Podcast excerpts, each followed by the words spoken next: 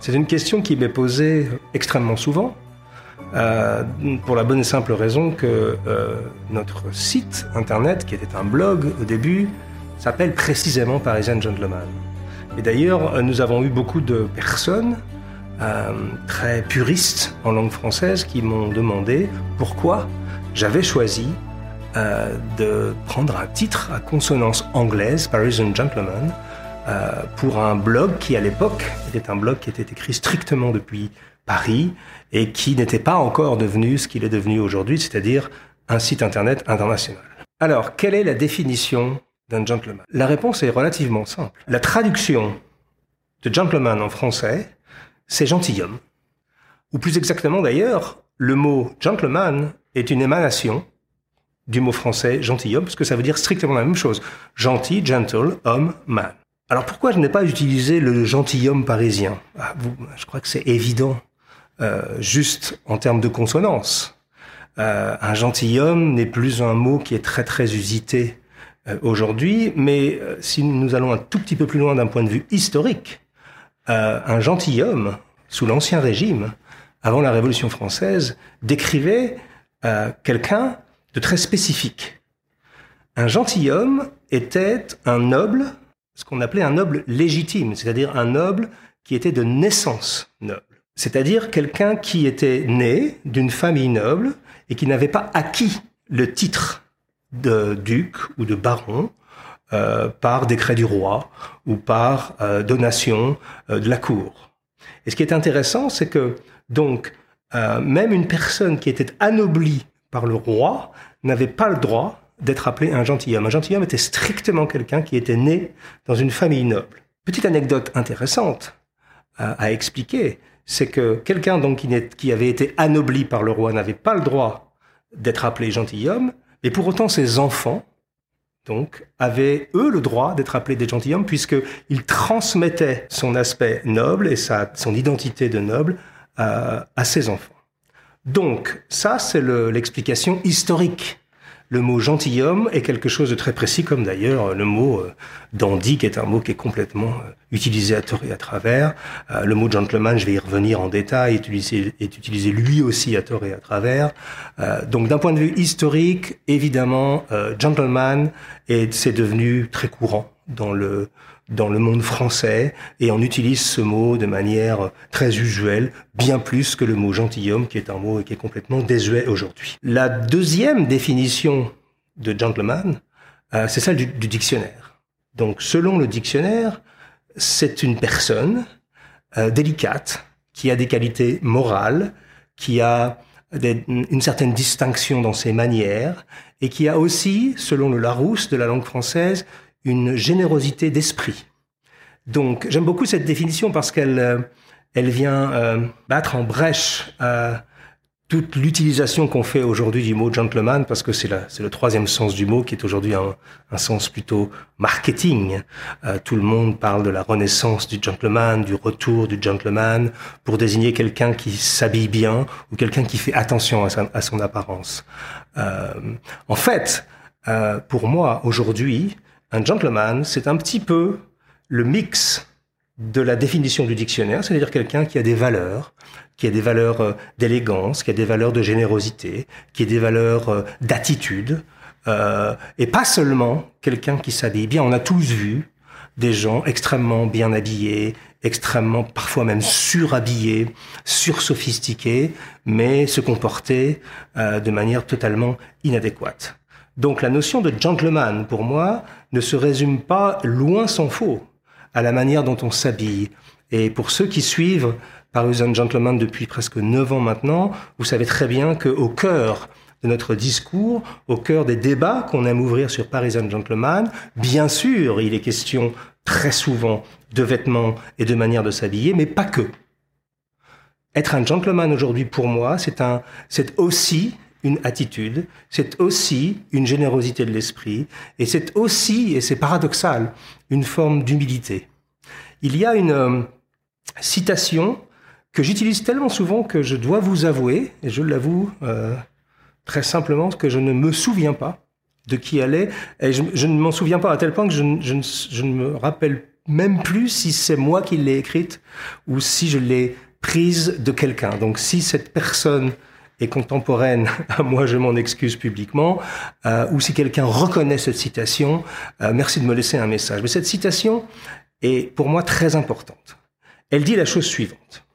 Être un garçon, c'est une histoire de chance. On est garçon, on, on aurait pu être né fille. Être un homme, c'est une affaire d'âge. On vieillit et on devient un homme. Être un gentleman, c'est une affaire de choix.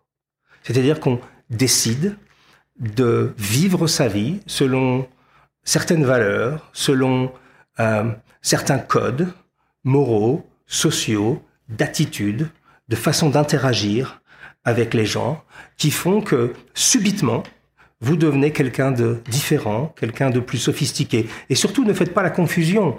Il y a des gens qui font la confusion entre euh, le fait d'être un gentleman et le fait d'être euh, quelqu'un d'un peu raide, d'un peu engoncé, d'un peu maniéré. Non. Euh, je pense, à contrario, qu'un véritable gentleman, c'est précisément quelqu'un qui est à l'aise avec la manière dont il s'habille, et aussi qui a cette capacité très rare aujourd'hui de mettre autrui à l'aise autour de lui. Pour moi, l'un des exemples euh, les plus intéressants ou les plus symptomatiques euh, de ce qu'est un vrai gentleman, euh, cet exemple me vient de mon ami James Sherwood. tout le monde, beaucoup d'entre vous connaissent James Sherwood, qui a écrit le fameux livre Savile Row chez Thames Hudson, puisque nous avons le même éditeur, qui est un très beau livre paru en 2010 ou 2011, je crois, sur les tailleurs de Savile Row.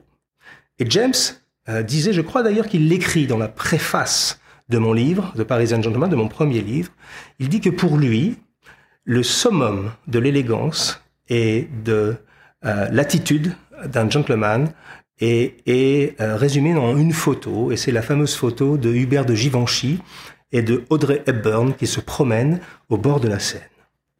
Nous sommes dans les années 50, 60, et c'est une photo très simple d'un couple amoureux qui se balade euh, en bord de Seine. Très belle photo, bien sûr, Audrey Hepburn avec cette présence euh, très forte. Et Givenchy, Hubert de Givenchy, ce monsieur qui d'ailleurs est toujours vivant aujourd'hui, quand vous regardez cette photo, bien sûr, c'est un homme élégant. Bien sûr, c'est un homme raffiné. Et pourquoi son élégance et son raffinement brillent d'un seul coup, c'est parce que précisément sur cette photo, on voit qu'il fait l'effort de passer au second plan et de faire en sorte que ce soit Audrey Hepburn qui brille et pas lui. C'est la même chose quand on parle de black tie. Tout le monde a, entendu parler des soirées black tie où on doit s'habiller en smoking, etc., etc. Peu de gens connaissent la philosophie du gentleman d'ailleurs derrière euh, un habit formel. Quand on demande pour une soirée que tous les hommes soient habillés en black tie, qu'est-ce qu'on demande? On demande que tous les hommes soient habillés de la même manière. C'est-à-dire tous avec un smoking, une chemise, un nœud papillon, et en fait d'avoir une uniformisation de la tenue pour des occasions formelles. Et l'idée derrière ça, c'est précisément cette idée de s'effacer pour faire en sorte de faire briller sa compagne ou sa femme. Et ça, c'est quelque chose qui est extrêmement mal compris aujourd'hui. C'est que un gentleman, euh, selon ma compréhension, et Dieu sait si j'ai étudié le sujet en profondeur, c'est précisément quelqu'un qui, lorsqu'il entre quelque part, même si certains dandys comme euh, Brumel, comme Oscar Wilde, comme beaucoup d'autres avaient tendance à dire que si vous entrez quelque part et que tout le monde se tait, ça veut dire que vous êtes, vous êtes un dandy, c'est la définition du dandy, c'est la définition du gentleman. Pour moi, euh, je ne suis pas d'accord avec cette approche des choses. Je pense au contraire qu'un vrai gentleman doit avoir cette capacité à justement refuser d'être le centre d'attention des choses et renvoyer la lumière qui est sur lui vers les autres. Voilà la définition que j'ai du gentleman.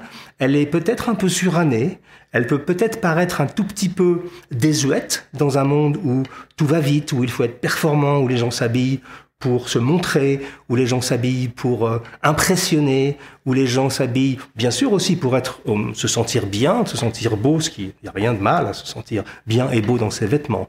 Mais un gentleman, un vrai gentleman, selon ma définition, et Dieu, si c'est difficile à atteindre ce niveau, et possède également une énorme dose d'humilité, et c'est quelque chose qui fait que la démarche sartoriale et la démarche du gentleman n'est pas un chemin facile, puisqu'il ne s'agit pas simplement de bien s'habiller pour le simple fait de bien s'habiller, il s'agit de bien s'habiller pour avoir un style de vie subitement différent en termes de respect pour autrui et en termes, bien entendu, de culture et d'éducation.